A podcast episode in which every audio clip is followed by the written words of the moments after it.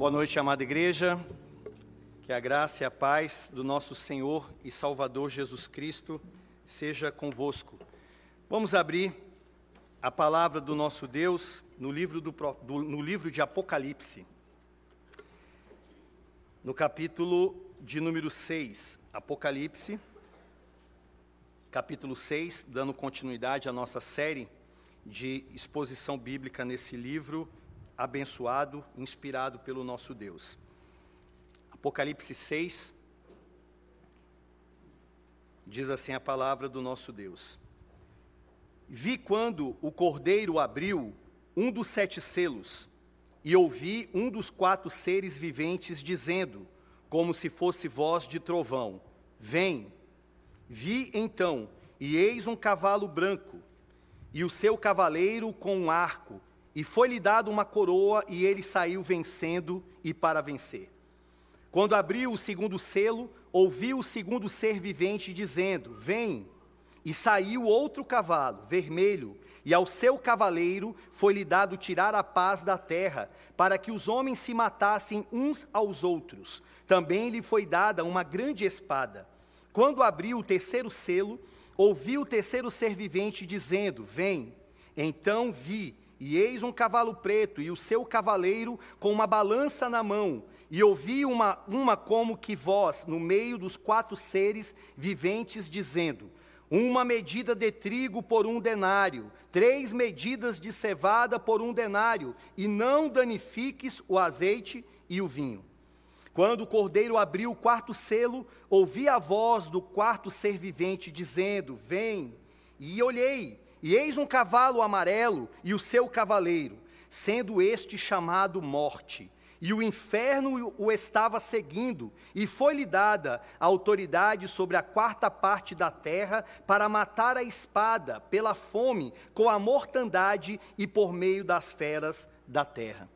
Quando ele abriu o quinto selo, vi debaixo do altar as almas daqueles que tinham sido mortos por causa da palavra de Deus e por causa do testemunho que sustentavam, clamaram em grande voz, dizendo: Até quando, ó soberano Senhor, santo e verdadeiro, não julgas e nem vingas o sangue dos que habitam sobre a terra? Então a cada um deles foi dado uma vestidura branca, e lhe disseram que repousassem ainda por pouco tempo, até que também se completasse o número dos seus conservos e seus irmãos que iam ser mortos, como igualmente eles foram.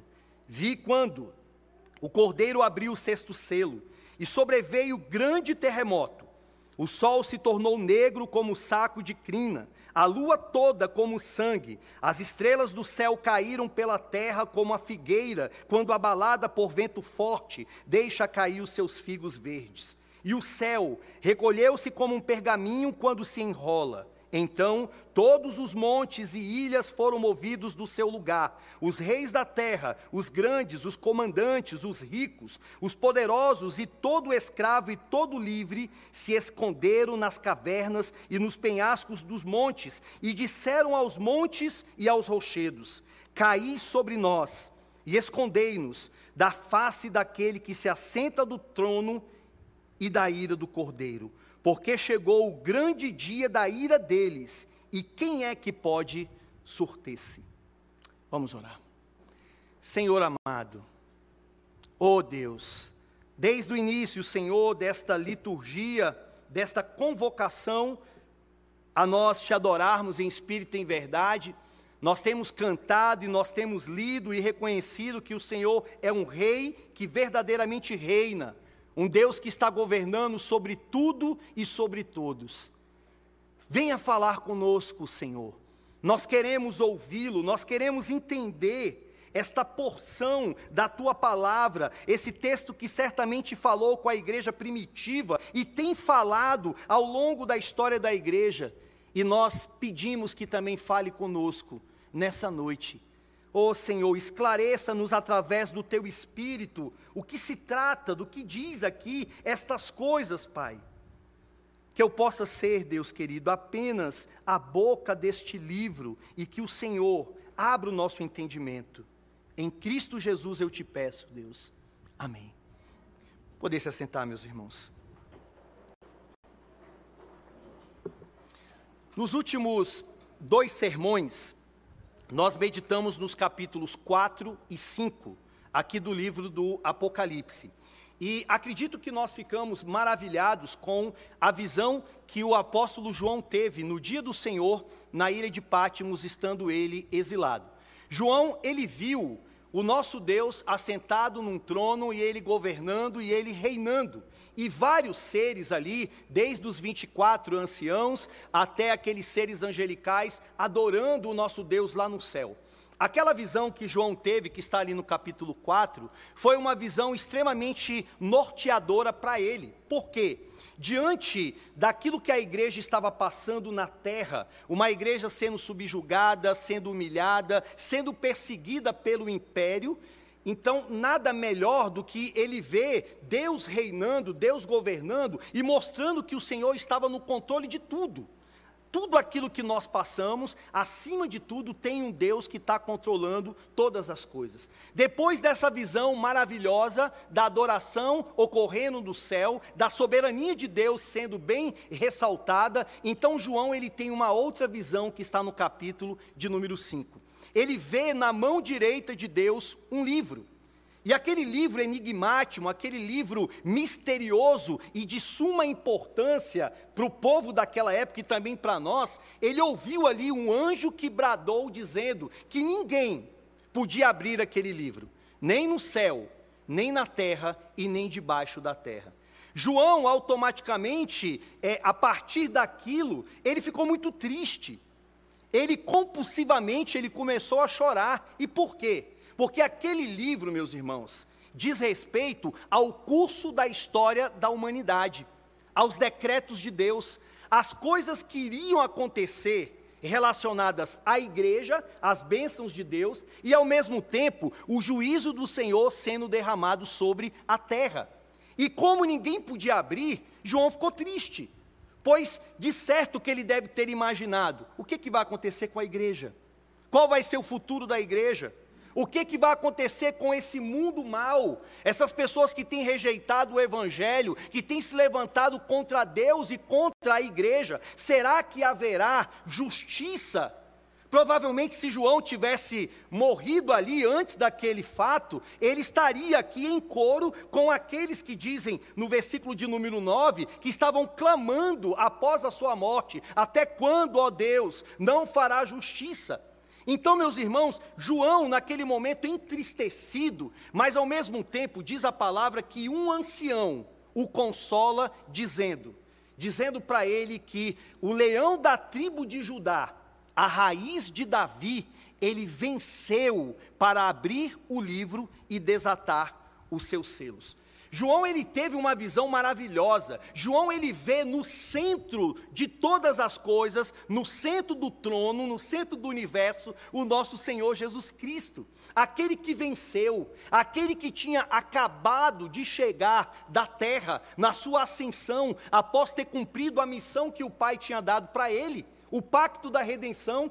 Jesus venceu, Jesus triunfou, Jesus foi vitorioso nessa batalha escatológica, naquela cruz. Ele despojou os principados e as potestades, e agora estava lá Jesus, sendo coroado e tendo o governo de todas as coisas, um rei verdadeiramente reinando. Isso é tão profundo, meus irmãos, que a partir daquele momento nós vemos o nosso Senhor Jesus Cristo, ele reinando. Mas isso, isso traz à nossa mente uma, uma doutrina que ela é muito cara, uma doutrina que é muito importante que nós é, é, conheçamos. É aquilo que nós chamamos da história da salvação. A história da salvação, ela é diferente da ordem da salvação. A ordem da salvação é a aplicação da salvação em nós pelo Espírito Santo. Nós estudamos isso em soteriologia. O Espírito é aquele que vai aplicar a salvação. É aquele que nos regenera, é aquele que nos chama, é aquele que justifica, é o que vai fazer todo o processo da salvação até aquele grande dia que nós receberemos um novo corpo, a glória. Mas só que o que eu estou falando aqui não é sobre a ordem da salvação, mas é sobre a história da salvação. O que que Jesus tinha que fazer para nos salvar?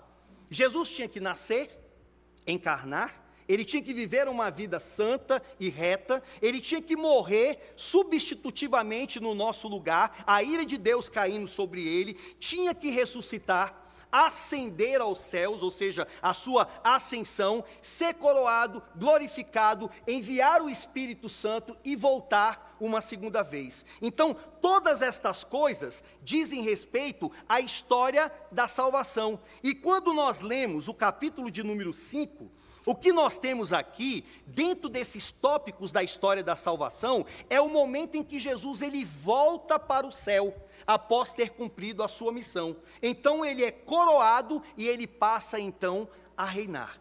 Isso é muito importante para nós. E pode ser que a sua mente já esteja linkando com algumas informações, como por exemplo, pastor, você está dizendo que Jesus ele passou a reinar, mas ele sempre reinou? Ele sempre não foi rei? Nós temos que entender que, por um lado, como Deus, como uma das pessoas da Trindade, ele sempre reinou, como Filho de Deus, ele é Deus. Então ele criou o mundo e ele mantém o mundo em existência. Mas por outro lado, dentro daquilo que nós chamamos da redenção, Jesus ele teve que conquistar a realeza, o direito de ser rei, e ele o fez. Então ele sobe no céu e agora ele passa a reinar. E aí, diante dessas informações, nós chegamos então no capítulo 6. E no capítulo 6 vai falar então sobre a abertura dos sete selos. Como Jesus, ele venceu, ele triunfou, ele passa a reinar, é aquele que é digno de abrir o livro e de desatar os sete selos. É aquele que agora passa a governar todas as coisas. E aí vem aquela pergunta: mas o que, que significa os sete selos? Do que trata isso? Basicamente, meus irmãos, os sete selos tratam sobre o reinado de Cristo, ou seja, são os atos do rei Jesus, como está ali. O que que um rei faz? Um rei ele decreta, um rei ele governa, um rei ele administra, ele protege, ele pune, ele abençoa, e tudo isso aqui nós vamos ver na abertura dos sete selos. É o Rei Jesus agora com as rédeas em suas mãos. É o Rei Jesus agora comandando tudo daqui para frente. Então, o que temos aqui, como diz o reverendo Antônio Lima, a abertura dos selos são as ações de Jesus impetradas na terra como Rei. Então, tudo que vai acontecer na abertura dos sete selos é o Jesus, é o nosso Senhor Jesus agindo como Rei. Uma outra forma, uma outra maneira de nós entendermos também os sete selos é nós entendermos que os selos eles são iguais aos sinais dos fins dos tempos.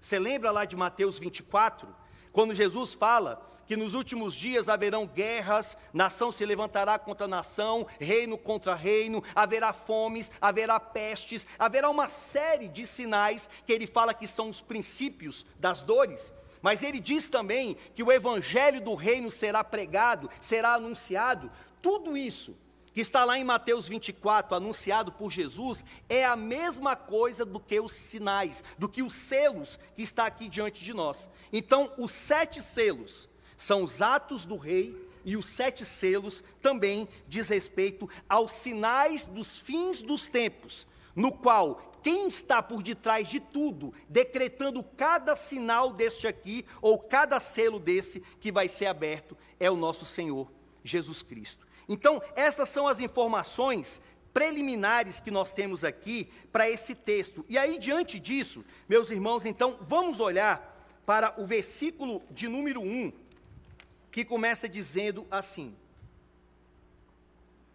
Vi quando o cordeiro abriu um dos sete selos, veja, quem abriu? O cordeiro, o cordeiro que foi morto. Ele abre um dos sete selos, e ouvi um dos quatro seres viventes dizendo, como se fosse voz de trovão: Vem. Vi então, e eis um cavalo branco, e o seu cavaleiro como um arco, e foi-lhe dado uma coroa, e ele saiu vencendo e para vencer. É interessante que com a abertura aqui dos sete selos, vão aparecer aqui quatro cavaleiros. O cavaleiro do cavalo branco, o cavaleiro do cavalo vermelho, do cavalo preto e do cavalo verde, que alguns aqui vão chamar do cavalo amarelo. Isso é tão interessante, meus irmãos, que o livro do Apocalipse, ele tem como pano de fundo o Antigo Testamento. Vocês viram que nós fizemos uma leitura nessa noite, lá do livro do profeta Zacarias, e por quê? Porque lá no livro do profeta Zacarias faz-se menção também a quatro cavaleiros que têm cores semelhantes a estes aqui do livro do Apocalipse. E lá, em dois momentos, esses cavaleiros são citados. Primeiro no capítulo 1 e depois no capítulo 6. No capítulo 1 é falado sobre um cavaleiro de um cavalo vermelho e que por detrás dele tem vários cavaleiros. E foi, eles foram enviados à terra, e a missão deles era que deixassem a terra pacificada. Ou seja, a missão daqueles cavaleiros era que eles deixassem a terra como ela estava. E como que a terra estava? A terra estava desolada porque o povo de Deus estava no cativeiro. Então, deixar a terra como ela estava era uma forma de Deus trazer juízo para a terra.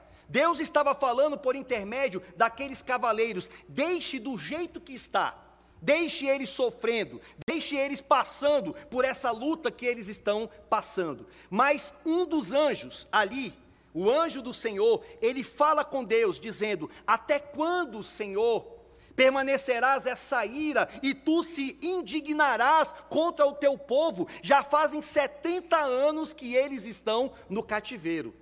Então diz a palavra do Senhor que Deus então, ele traz uma palavra branda dizendo que iria trazer aquele povo de volta. Então quando a gente olha o livro de Zacarias, a gente percebe que esses cavaleiros, eles tanto iriam trazer juízo de Deus sobre a terra, mas também eles iriam trazer a bênção do Senhor para o seu povo. E é isso então que nós temos aqui com a abertura dos selos. Os selos vão mostrar para nós juízo de Deus descendo sobre a terra desde o século I da era cristã até a segunda vinda de Cristo, mas também bênçãos do Senhor para o seu povo. Então, de novo, meus irmãos, vamos olhar mais uma vez para o versículo de número 2, que diz: Vi então, e eis um cavalo branco, e o seu cavaleiro com um arco, e foi-lhe dado uma coroa, e ele saiu vencendo e para vencer. De todos os cavaleiros que nós temos aqui, o mais disputado, aquele que tem menos consenso entre os estudiosos, justamente é o cavaleiro do cavalo branco. Todos os outros, você pode pesquisar. O cavalo é, vermelho, o cavalo preto, o cavalo amarelo, todos chegaram à conclusão que trata sobre juízos de Deus caindo sobre a terra. Mas e o cavalo branco? Do que se trata? Para vocês terem uma ideia, no mínimo a gente tem quatro posições aceitas entre os estudiosos e entre várias igrejas. A primeira é que muitos vão dizer que esse cavaleiro aqui, do cavalo branco, é o anticristo. Quem defende essa posição são os dispensacionalistas. Vejam, gente, como que eles entendem isso. Eles vão dizer o seguinte: até o capítulo de número 3, a igreja está na terra porque o tempo todo foi mencionado a igreja aqui. Lembra as cartas que foram escritas para, para, para a igreja. Mas só que a partir do capítulo 4, o texto diz: sobe aqui. E esse subir aqui, eles entendem que não é apenas o arrebatamento de João o apóstolo, mas que o subir diz respeito a toda a igreja. Então, nesse momento ocorre o que eles chamam de arrebatamento invisível. E aí, no capítulo 6, até o capítulo 9, tem a primeira parte da grande tribulação, o capítulo 10 ao 18, a parte mais intensa da grande tribulação, e no capítulo 19, Jesus Cristo volta e inicia aqui na terra o período do milênio. Então, essa é a posição deles. Mas se você olhar para o texto, você vai ver que não tem como nós admitirmos esse tipo de postura. Primeiro, o fato do cavaleiro aqui, ele ser um cavaleiro de uma cor branca, já fala muita coisa para nós. No livro do Apocalipse, toda vez que é mencionado a cor branca, sempre ela está relacionada à pureza. está relacionada à santificação, está relacionada ao próprio Cristo que vem também lá no capítulo 19. Tem a ver com as vestiduras, com as roupas que o próprio Senhor promete para o seu povo. Lembra que ele fala persevera, então ele diz: Eu vou te vestir com vestiduras brancas. Então o branco aqui nunca está relacionado com o anticristo. E também a coroa.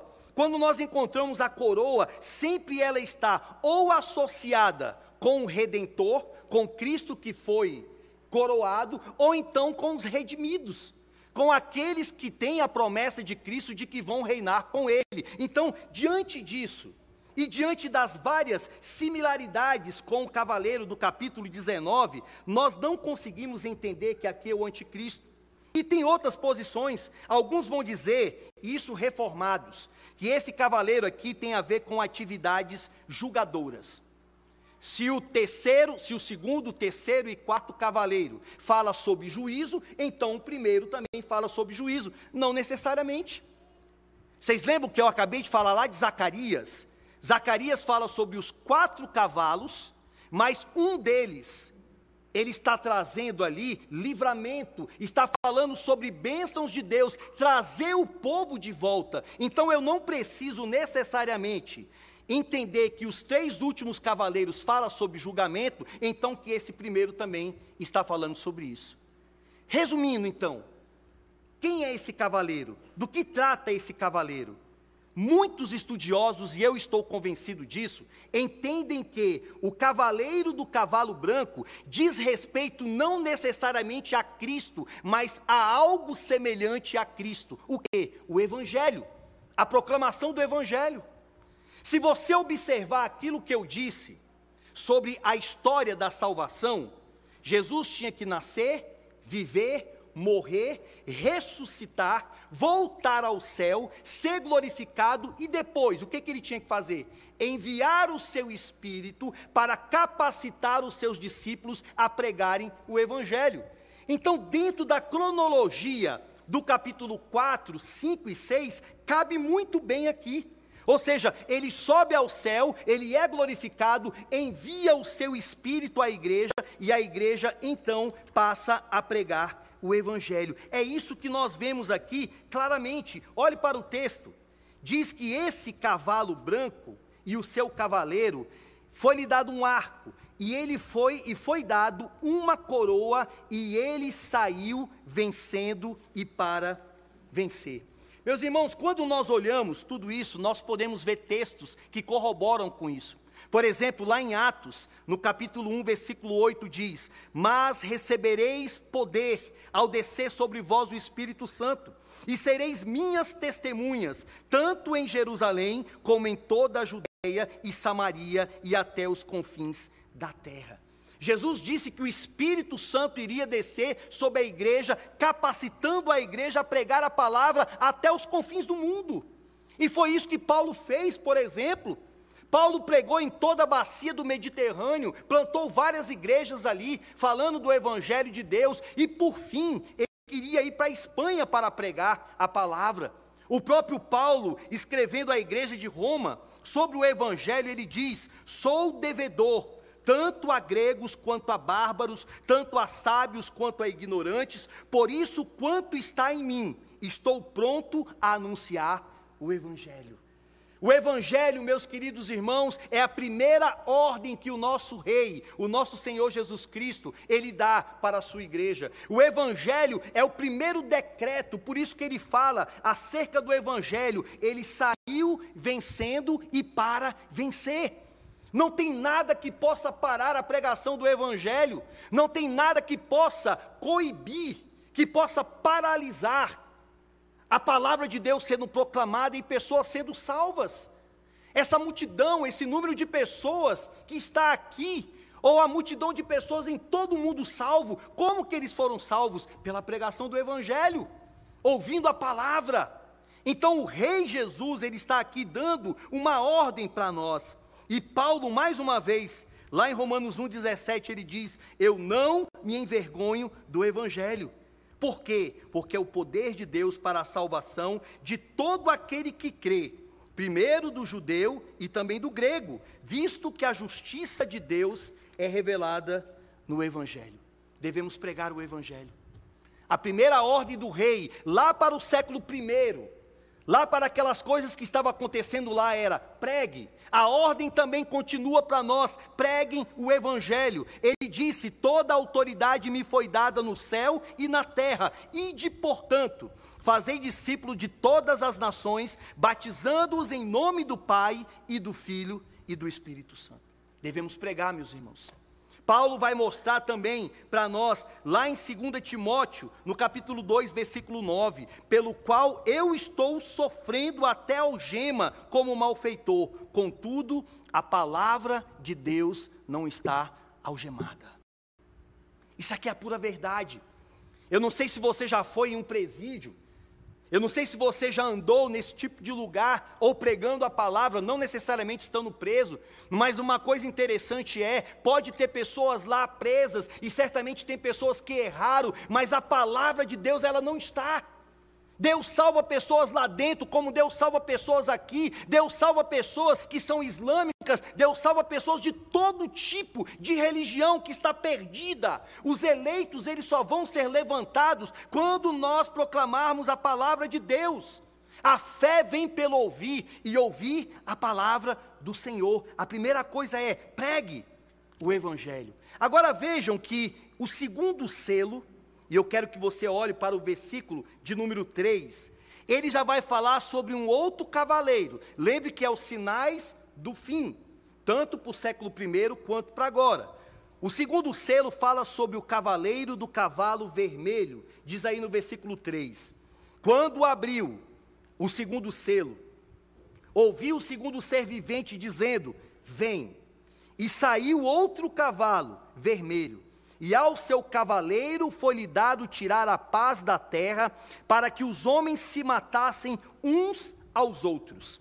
Também lhe foi dado uma grande espada. Vermelho aqui simboliza não o sangue do redentor, Vermelho não simboliza o sangue de Cristo que nos purifica de todo pecado, mas o vermelho aqui lembra sangue através de morte, através de pecado, através de conflito, através de guerra, de violência. O vermelho aqui está simbolizando este cavaleiro que ele desce para trazer guerra entre a humanidade. Vejam que esse texto, ele está em pari-pari junto com a predição do nosso Senhor Jesus Cristo em Mateus 24, versículos 6 a 8, que diz assim: E certamente ouvireis falar de guerras e rumores de guerra. Vede, não vos assusteis, porque é necessário que assim aconteça, mas ainda não é o fim Porquanto se levantará nação contra nação, reino contra reino, e haverá fomes e terremotos em vários lugares, porém tudo isso é o princípio das dores. Jesus ele disse lá no sermão profético: haverá guerras, mortes, homicídios, latrocínio, tudo que não presta, todo tipo de pecado. E agora ele diz aqui, em uma nova roupagem, através dessa literatura apocalíptica, simbólica, de outra maneira, mas a mesma coisa. Esse cavaleiro do cavalo vermelho, meus irmãos, ele está aqui apontando para um ato de juízo de Cristo sobre aqueles que rejeitam o Evangelho.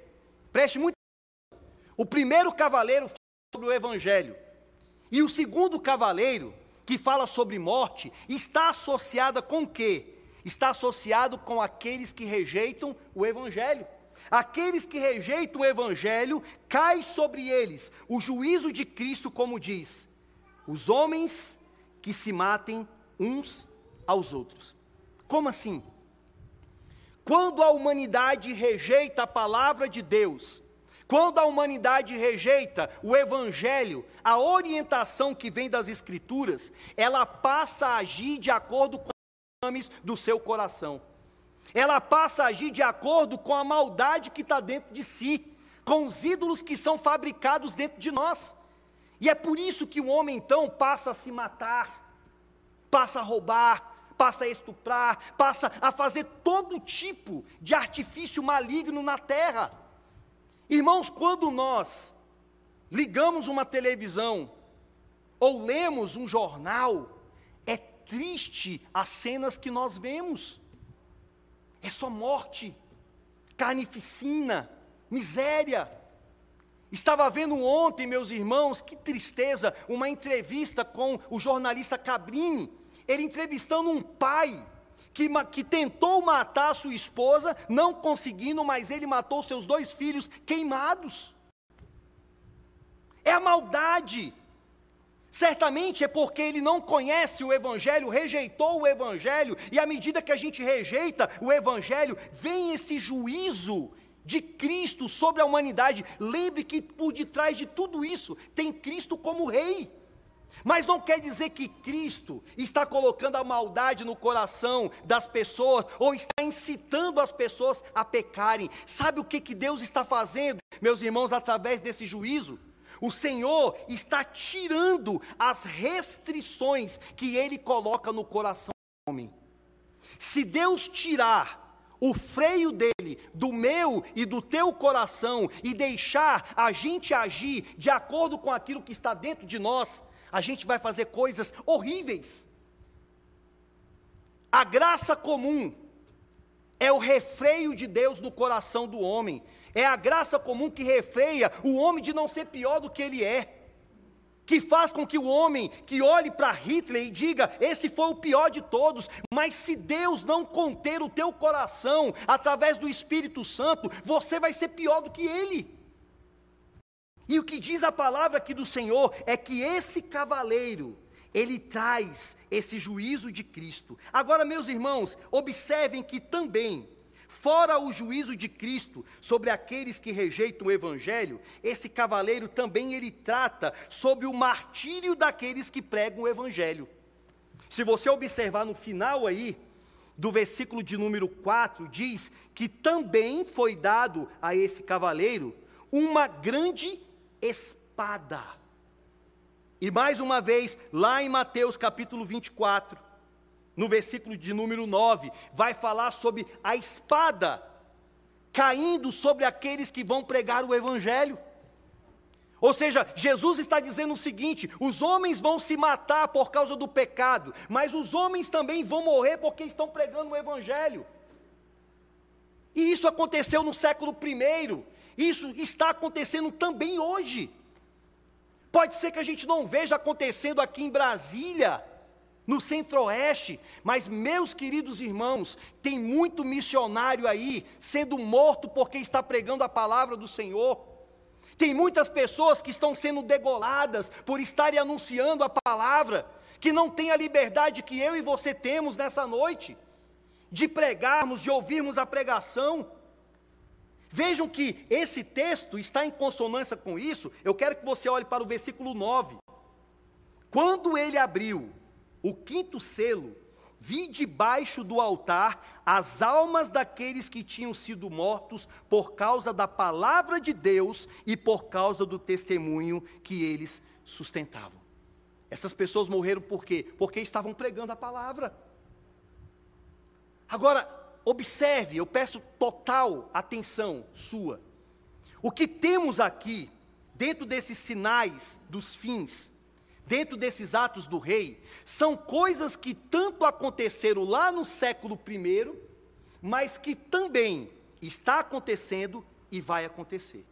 É aquilo que nós chamamos de perspectiva profética. O profeta, ele trouxe um vaticínio, ele trouxe uma palavra que ela se cumpriu parcialmente lá naquela época. Ou seja, na época em que Cristo profetizou, ela se cumpriu lá: fome, terremotos, mortes, martírios vários, mas aquela palavra também ela tem uma aplicação para os nossos dias e até o momento que Cristo voltar. Isso é a perspectiva profética, ela não se cumpriu totalmente, cabalmente naquela época, de maneira então que esse sinal aqui leva-nos a uma advertência: se preparem, que as coisas podem piorar. Se preparem que essa liberdade que nós temos, ela pode cessar. Se prepare, meu irmão, que aceitar a Cristo não é simplesmente ter tudo nessa terra, mas é você perder até a sua vida. é as coisas serem fechadas para você. Agora vem o terceiro. O terceiro selo, que está no versículo 5, diz: Quando abriu o terceiro selo, ouvi o terceiro ser vivente dizendo: Vem. Então vi, e eis um cavalo preto e o seu cavaleiro com uma balança na mão, e ouvi uma como que voz no meio dos quatro seres viventes dizendo: Uma medida de trigo por um denário, três medidas de cevada por um denário, e não danifiques o azeite e o vinho. O primeiro falou do evangelho, o segundo está falando sobre morte, sobre as pessoas se levantando contra aqueles que vão pregar e também sobre os pecadores que vão morrer por rejeitar a palavra. E o terceiro, quem é esse cavaleiro preto? O que, que ele está falando aqui através dessa balança? Imagine que ele estava com uma balança, essa é a visão, uma balança, com dois pratos, um de um lado e o do outro. Essa balança aqui tem a ver com instabilidade econômica. O que ele está dizendo é: as coisas vão ficar difíceis para serem compradas, vai ocorrer caristia. Olhe para o texto, irmãos. Na visão está dizendo: ouvi uma voz como no meio dos quatro seres viventes, dizendo: uma medida de trigo por um denário. Um denário era um salário de um dia. Então, antes dessa profecia, com um salário de um dia, a pessoa poderia comprar muita coisa. Mas agora ele está dizendo aqui que chegará um momento em que com um denário você vai comprar apenas uma medida de trigo, pouca coisa. Também ele diz: três medidas de cevada por um denário.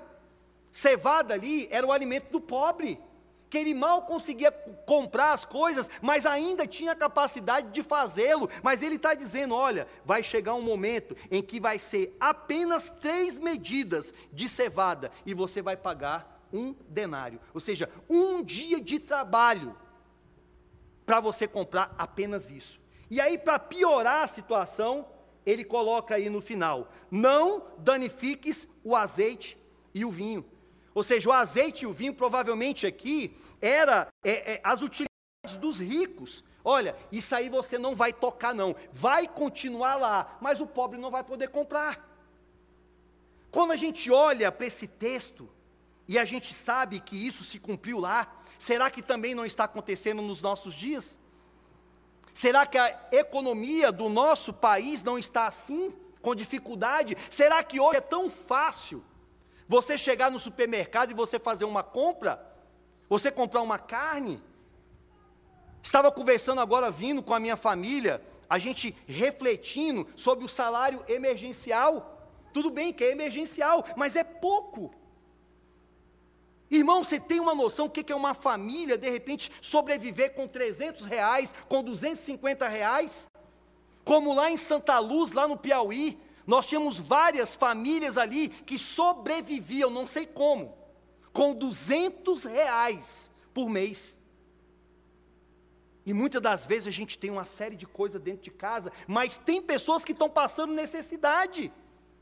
Então, esse texto está trazendo para nós aqui que haverá momentos, se não são esses, que nós estamos passando, momentos de instabilidade financeira, momentos de dificuldade para comprar, pobreza. Pessoa não tem, não consegue, não consegue ir no supermercado. Eu acho que a pior coisa que tem para um pai e para uma mãe é você chegar na sua casa e você ver um filho querendo um leite, um filho querendo comer um biscoito, um filho querendo comer alguma coisa e você não tem para dar. Isso é triste, irmãos.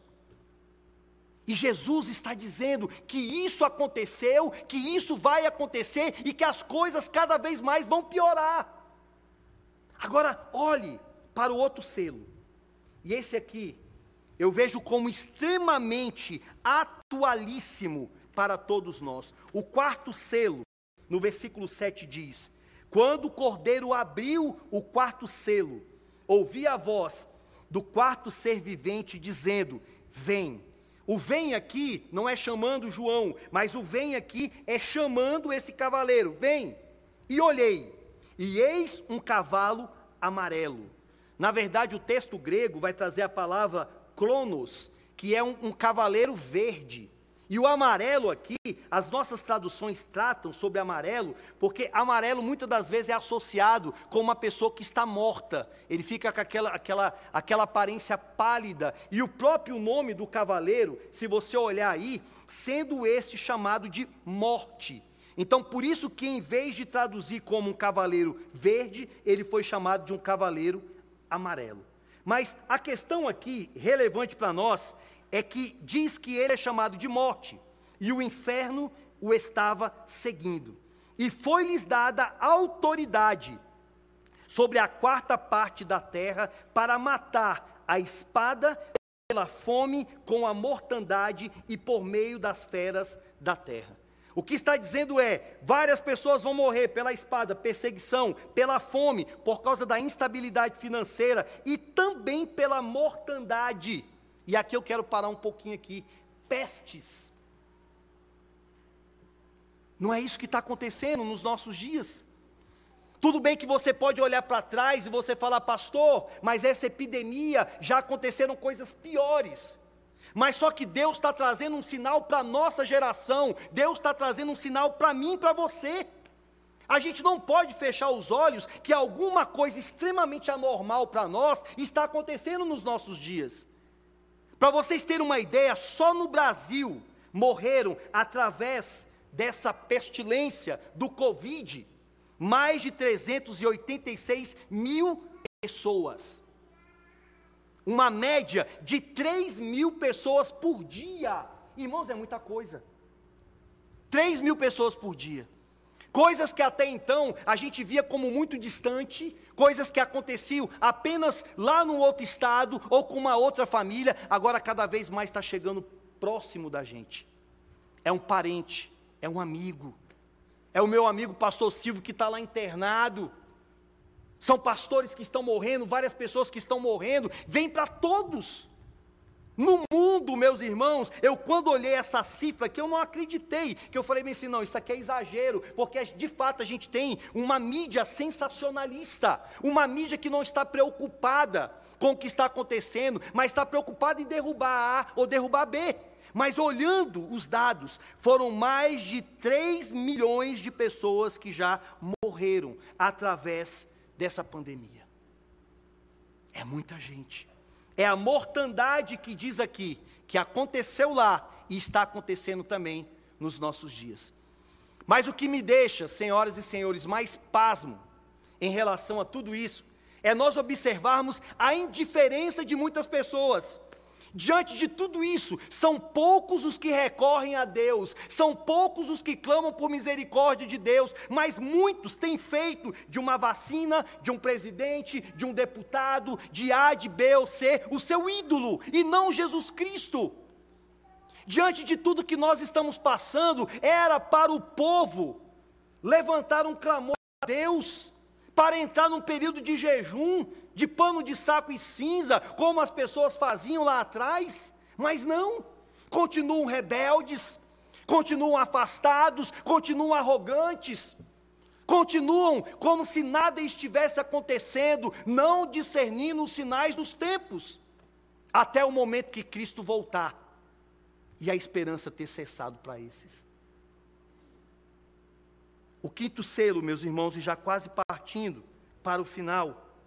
O quinto selo, então, nós vamos ver que diante de tudo isso, várias pessoas morreram através dessa rejeição ao Evangelho, foram perseguidos. Os homens de Deus, as mulheres do Senhor, olhe para o verso 9: quando ele abriu o quinto selo, vi debaixo do altar as almas daqueles que tinham sido mortos por causa da palavra de Deus e por causa do testemunho que sustentavam. Clamaram em grande voz, dizendo: Até quando, ó soberano, que é déspota, Senhor, santo e verdadeiro, não julgas nem vingas o nosso sangue dos que habitam sobre a terra? Então a cada um deles foi dado uma vestidura branca, e lhe disseram que repousasse ainda por pouco tempo, até que também se completasse o número dos seus conservos, e seus irmãos que iam ser mortos, como igualmente eles foram. Eu estava comentando com a igreja hoje de manhã, no sermão matutino, que cada bloco desse, cada sessão dessa, uma abertura de um selo, dá uma pregação. Só aqui, meus irmãos, nesse quinto selo, nós temos aqui o estado intermediário dos mortos. Aonde estão os mortos? Aonde estão aqueles que morreram? Que foram martirizados, aqueles que morreram crendo em Cristo, aqueles que morreram de fome, morreram de peste, mas que creram no Senhor, estão na presença de Deus, continuam vivos. Vejam que eles estão aqui não em um estado de completude, preste atenção, porque eles estão vivendo em espírito. Estão vivendo de uma forma temporária, porque a forma definitiva de nós vivermos não é como um ser espiritual, mas é tendo um corpo.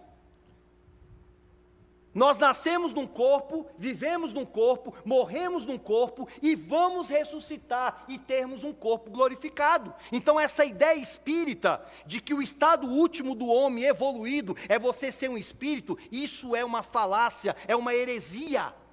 A Bíblia fala, meus queridos irmãos, que quando nós morrermos, nós vamos direto para a presença do Senhor, já desfrutando das benesses do nosso Deus, mas aguardando o momento final, aguardando aquele momento que nós vamos ressuscitar em um corpo. Agora, pare para pensar.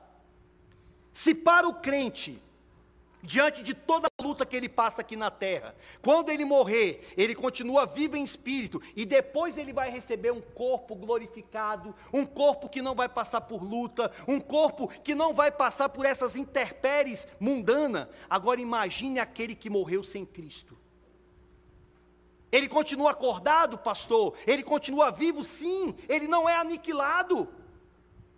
Ele está também num estado intermediário, ele está também no lugar só que de sofrimento, sem o corpo dele.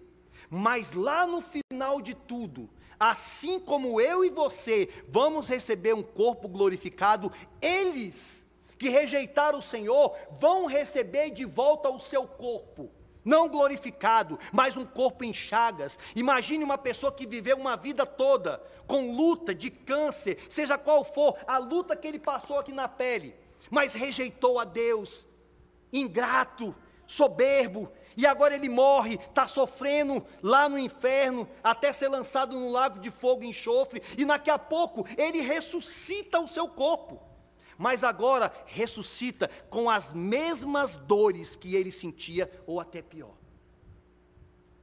É isso que a Bíblia fala sobre os santos e sobre os ímpios, sobre aqueles que aceitaram a Cristo e aqueles que rejeitaram o Senhor. E aí, por fim, meus irmãos, o sexto selo, não vou falar sobre o sétimo, o sexto selo no versículo 12, ele vai então falar agora sobre o final de tudo. Todos os sinais, eles estão caminhando para esse grande momento. Olhe para o versículo 12. Vi quando o cordeiro abriu o sexto selo, e sobreveio o grande terremoto. O sol se tornou negro como saco de crina, a lua toda como sangue as estrelas do céu caíram pela terra como a figueira, quando abalada por um vento forte, deixa de cair os seus figos verdes. E o céu recolheu-se como pergaminho quando se enrola. Então, Todos os montes e ilhas foram movidos do seu lugar. Os reis da terra, os grandes, os comandantes, os ricos, os poderosos e todo escravo e todo livre esconderam-se nas cavernas e nos penhascos dos montes e disseram aos montes e aos rochedos: Caí sobre nós e escondei-nos da face daquele que se assenta no trono e da ira do cordeiro, porque chegou o grande dia da ira deles. E quem é que pode suster-se? Tudo está caminhando para esse momento. Todos esses sinais, pregação do Evangelho, martírio, perseguição, fome, peste, instabilidade, todas estas coisas, tudo está caminhando para aquele grande dia, no dia que o nosso Senhor Jesus Cristo vai voltar. Meus irmãos, para nós vai ser maravilhoso, para nós vai ser glorioso, O Cristo que nós cantamos, o Rei da Glória, que nós aqui cantamos com muito amor. Agora nós o veremos face a face, tocaremos nele, abraçaremos o nosso Senhor, estaremos agora junto com ele. Que dia glorioso! Revermos os nossos irmãos que morreram em Cristo. Quantas coisas está reservada para aquele grande dia, mas ao mesmo tempo, meus irmãos, distintamente, para aqueles que rejeitaram a Cristo, será um dia de trevas, será um dia da ira do cordeiro caindo sobre eles. Será um momento que eles verão que com Deus não pode brincar, de que Deus é sério, de que Deus ele reina. Será aquele momento que eles verão que verdadeiramente Jesus, ele tanto pode tocar no corpo como pode tocar na alma. Que dia terrível! O dia que o Antigo Testamento chama do dia do Senhor, dia de trevas, dia de escuridão, dia de sofrimento, a ira do cordeiro caindo sobre a terra, de maneira que aqui, nesta visão, diz que eles se escondiam, pediam para que aqueles montes caíam sobre eles, para que eles não vissem a ira do cordeiro. Isso vai acontecer, meus irmãos.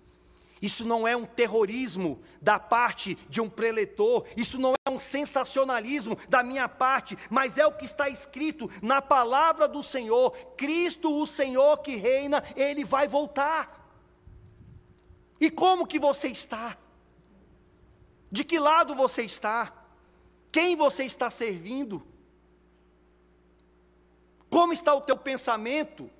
Como disse o profeta lá do Antigo Testamento, até quando você vai ficar titubeando entre dois pensamentos. Se é Cristo que você quer, siga-o. Se é Baal, se é o demônio, então assuma logo de uma vez. Onde você está nessa noite, meu irmão? Você é um filho de Deus ou você é um filho do diabo? Você serve a Deus ou você serve ao diabo? Obviamente ninguém quer. Se a gente faz uma pergunta, você quer que a ira de Deus caia sobre você ou não? Você vai falar que não. É óbvio. Mas você tem que ter um compromisso com Ele. Finalizando, concluindo, quais são os pontos que eu posso tirar pequenos aqui, diante de tudo que nós já vimos? Os atos do Rei Jesus, que são sinais dos fins dos tempos, convocam a igreja em todos os tempos a uma vigilância constante. Tudo que nós ouvimos aqui, é uma convocação do rei, vigie. Essa palavra foi pregada lá no século I, vigie. Foi pregada ao longo de toda a história da igreja, vigie. Da mesma forma, para mim e para você, esses sinais dos fins dos tempos levam-nos a uma vigilância. Se prepare, igreja, Jesus está voltando. O rei está voltando. Coloca a tua casa em ordem. Coloca o teu casamento em ordem, coloca a tua vida em ordem. Se apegue mais com Cristo, dependa mais de Cristo, passe a olhar mais para as coisas do alto, se apegar mais com Ele, se prepare. Os atos do rei também, esses sinais dos fins dos tempos, apontam para o que Deus em Cristo fez no passado. Preste atenção. Os atos do rei falam não só do futuro, mas falam do passado, do triunfo de Cristo naquela cruz. Sabe por que, que o nosso futuro é certo e glorioso? Sabe por que, que tem bênção preparada para você que é um servo de Deus? Porque o passado foi vencido por aquela cruz porque ele venceu, porque ele triunfou, que se você morrer, você vai para o céu, se ele voltar, você vai viver com ele. Então tudo dependeu daquele momento escatológico lá no final. Mas esses sinais também, eles apontam para o futuro, que pode ser daqui a pouco. Martinho Lutero dizia, não sei se ele fazia verdadeiramente isso, mas é, prefiro acreditar que sim que ele vivia como se Cristo tivesse morrido ontem, ressuscitado hoje e voltasse amanhã. Em constante vigilância.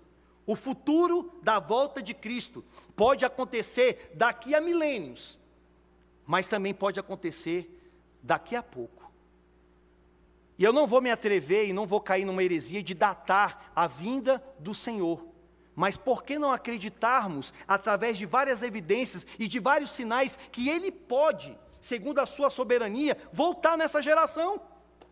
Ele pode, meus irmãos. Ele pode a qualquer momento voltar e estabelecer esse período eterno com a igreja aqui na terra, aonde haverá novo céu e nova terra. Amém, meus irmãos? O nosso rei Jesus Cristo, ele reina. Nós servimos um Cristo que verdadeiramente ele decreta todas as coisas. Vamos orar. Senhor,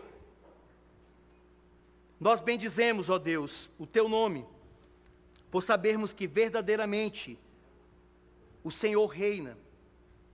Deus, nessa noite, Senhor, espero que esse silêncio seja um silêncio de temor.